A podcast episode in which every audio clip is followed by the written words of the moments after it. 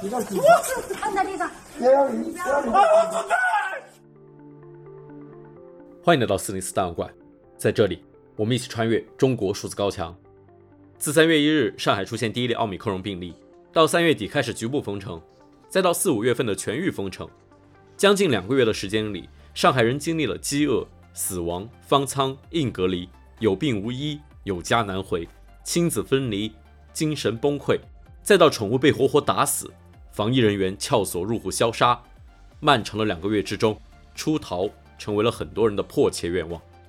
今天，我们来关注努力逃离上海的人们，看看一些人是怎样成功逃离了这里，而另一些人又如何经历了挫折和失败。一，在前期严格的风控之中，哪些人可以离开上海？西兰，一位中国比利时混血的 YouTube 博主，在四月二十九日发布了题为《我逃离了上海》的影片。片中除了分享他是怎么离开上海的，西兰花了更多的时间来表达对上海防疫政策的不满。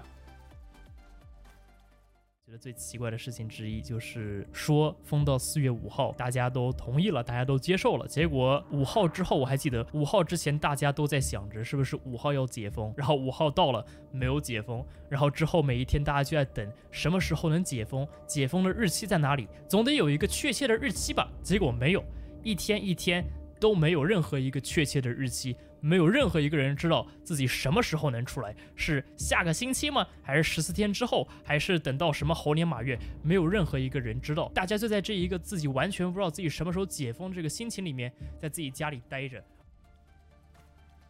拥有比利时护照的西兰成功离开了上海，和他一样曾经居住在上海的英国摄影师安东尼·里德也走了。美国有线电视新闻网 CNN 的驻华记者戴维·卡尔福也走了。但不是每个外国人都如此幸运。四月二十八日，一位被困上海的外籍人士绝望地冲出隔离，大喊着“我要死 ”，I want to die 的视频流传到网络上。视频里，他企图闯过大白布置的封锁线，但最终被多名防疫人员制服。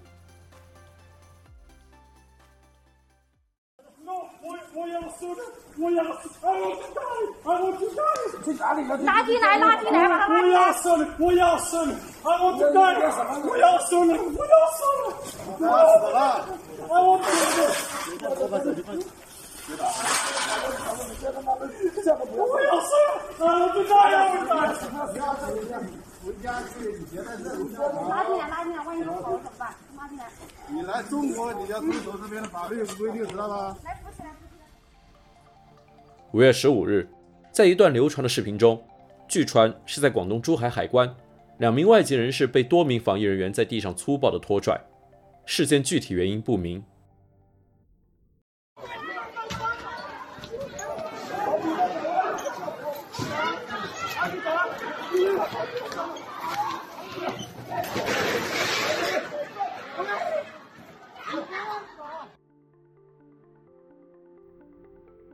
在封控期间成功逃离上海的人中，最知名的莫过于阿里巴巴的高管贾阳青。四月十四日，贾阳青在 Facebook 分享了自己如何从上海逃亡回到美国加州的经历。他说：“我在上海的最后七十二小时是我一生中最难忘的经历，充满了封锁、食物短缺、社交媒体混乱、自我组织的新冠测试和被隔离的人分享最后的啤酒，找一个有关系的人拿到通行证。凌晨四点，坐在货车的后座。”穿越寂静之城，以心照不宣的方式通过警察检查站，帮助一位在机场滞留了两天没有食物的女士，最终在跨越太平洋的美联航飞机上常规的睡上一觉。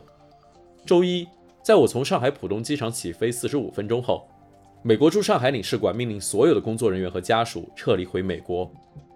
这篇分享在 Facebook 的节后告白一经发出，立即火遍了墙内外网络，很多人质疑贾阳青的特权。致使这起晒逃离的戏码最终演变成阿里和中国政府的大型公关事件。之后，贾阳青通过朋友圈辟谣，称离开上海是因为看病，甚至重点解释了该段文章中最具争议的词组 “with connection”。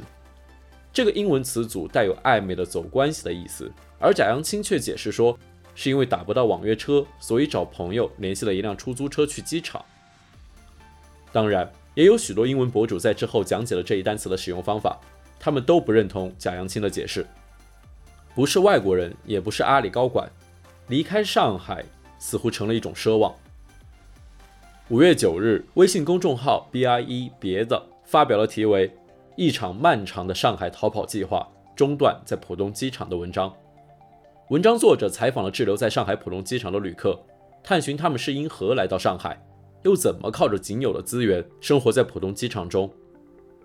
采访者发现，有人已住在机场滞留数个星期，有人每天盯着手机抢票，但不幸的是，最后一张机票或车票都会被退票。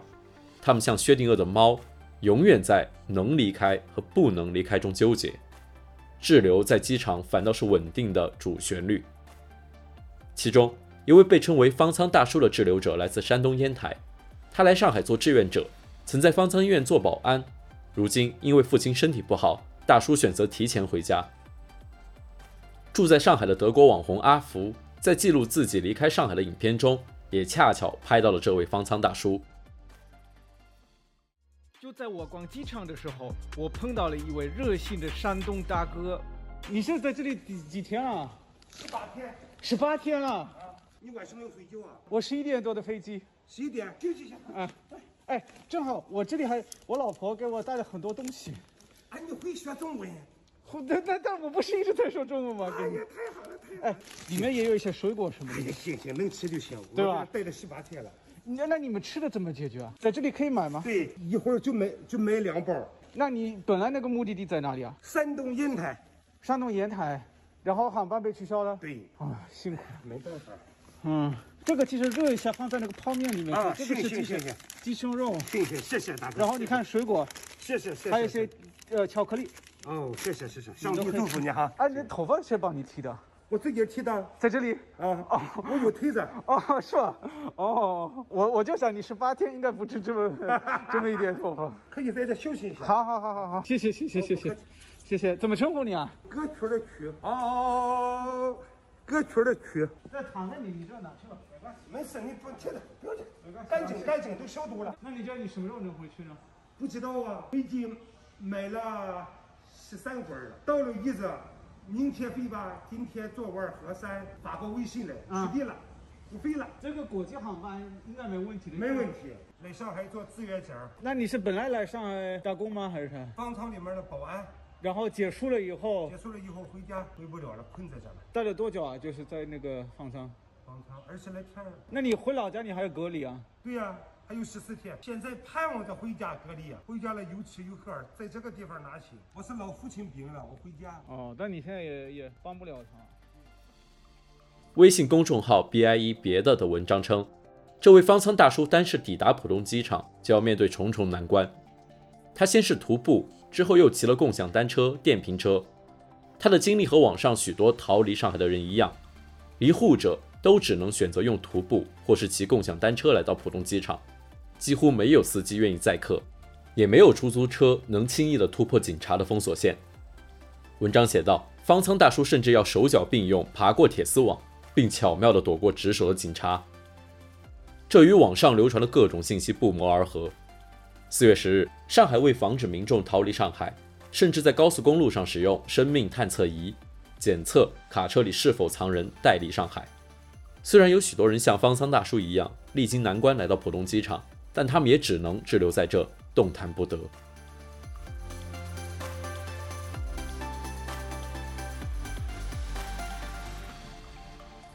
二，在官方宣布解封之后，离开上海也并不容易。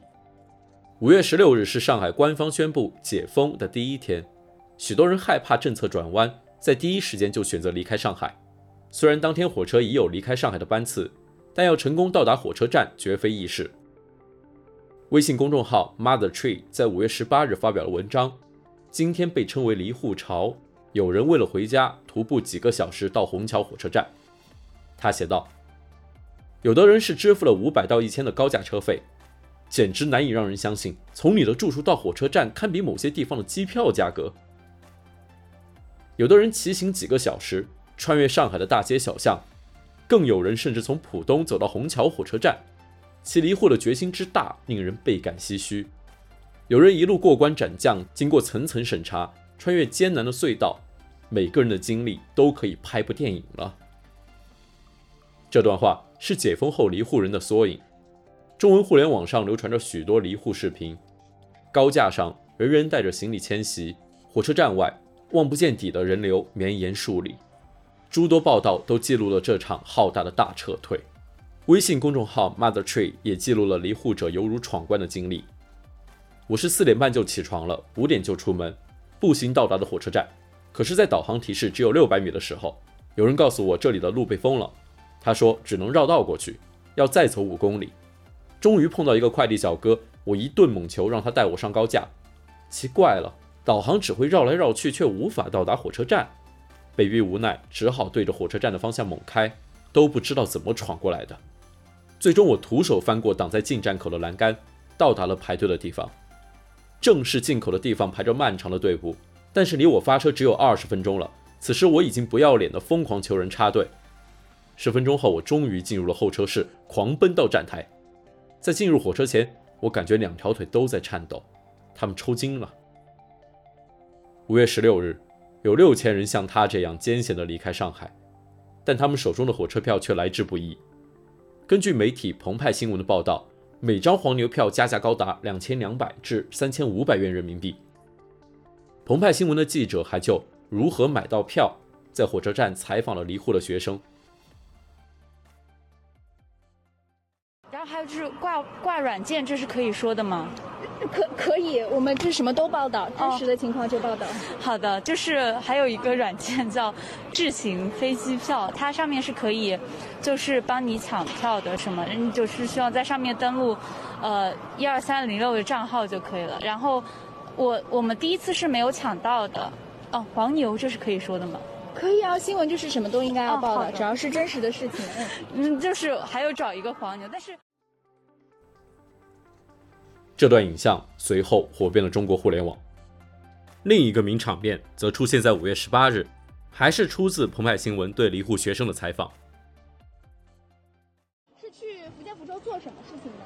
嗯，返乡探亲，就是返乡探亲是吧？已经在呃在校园里的生活怎么样？过去这段时间不太好，不太好，非常。行政人员都脱逃了，行政系统半瘫痪。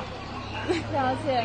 我祝你们返乡顺利。怎么抢到票的？能分享一下吗？是这位学长在蹲守。自己买的。自己买的。行政系统半瘫痪。是在哪里抢到票的呢？幺二三零六。幺二三零六，对的？对。了解了。祝你们那个返乡愉快了，谢谢谢谢，拜拜拜拜。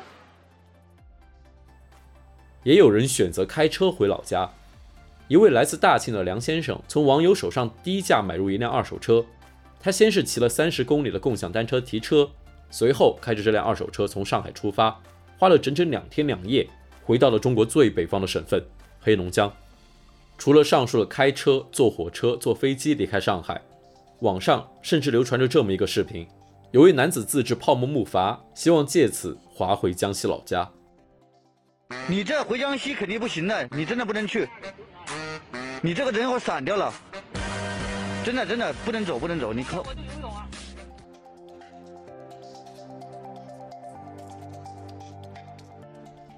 三，未来谁还会留在上海？五月十日，端传媒发表了《沪上老外封城后，我开始思考怎样逃离曾经深爱的上海》一文。根据这篇报道，生活在上海的苏格兰人维坎伦开始考虑离开上海。长达一个多月、持续至今的封城，改变了这座城市的面貌及其吸引力。目睹封城期间各种离谱现状后，维凯伦和中国妻子开始商量人生旅途下一站。这段时间，我们在思考一个问题：该怎样逃离我们曾经深爱的上海？而另一位法国人菲利克斯则说道：“十里洋场上，法国梧桐下，来一杯咖啡，聊一下文学艺术。这在过去的上海简直司空见惯，但我现在才明白，这其实就是一出悬浮剧，看上去很美，但随时可能落下来。”让你摔倒在现实里，被铁拳迎面来一下。外国人可以选择离开上海，那来沪打拼的中国外地人呢？在知乎上有这么一个提问：上海解封后会大量出现沪漂慢慢离开上海吗？这个提问一共吸引了两千多人回答，其中大部分人认为，在境外资本离开上海后，沪漂们自然也没有理由留下。其中一位高赞回答说。上海此次疫情估计要折腾半年，很多人会被辞退，他们会被迫离开，回到家乡，或者换一个一线城市重新出发。有钱人经过此次疫情，震惊于自己竟然沦落到有钱买不到菜的一天，券商的首席竟然落魄到要在抢菜群里询问一只鸡的下落。当然，我们可以相信，上海还是上海，有人离开，可能也会有人来。不过不管怎么说，以此次疫情为分水岭，新上海与旧上海会是不一样的两个城市。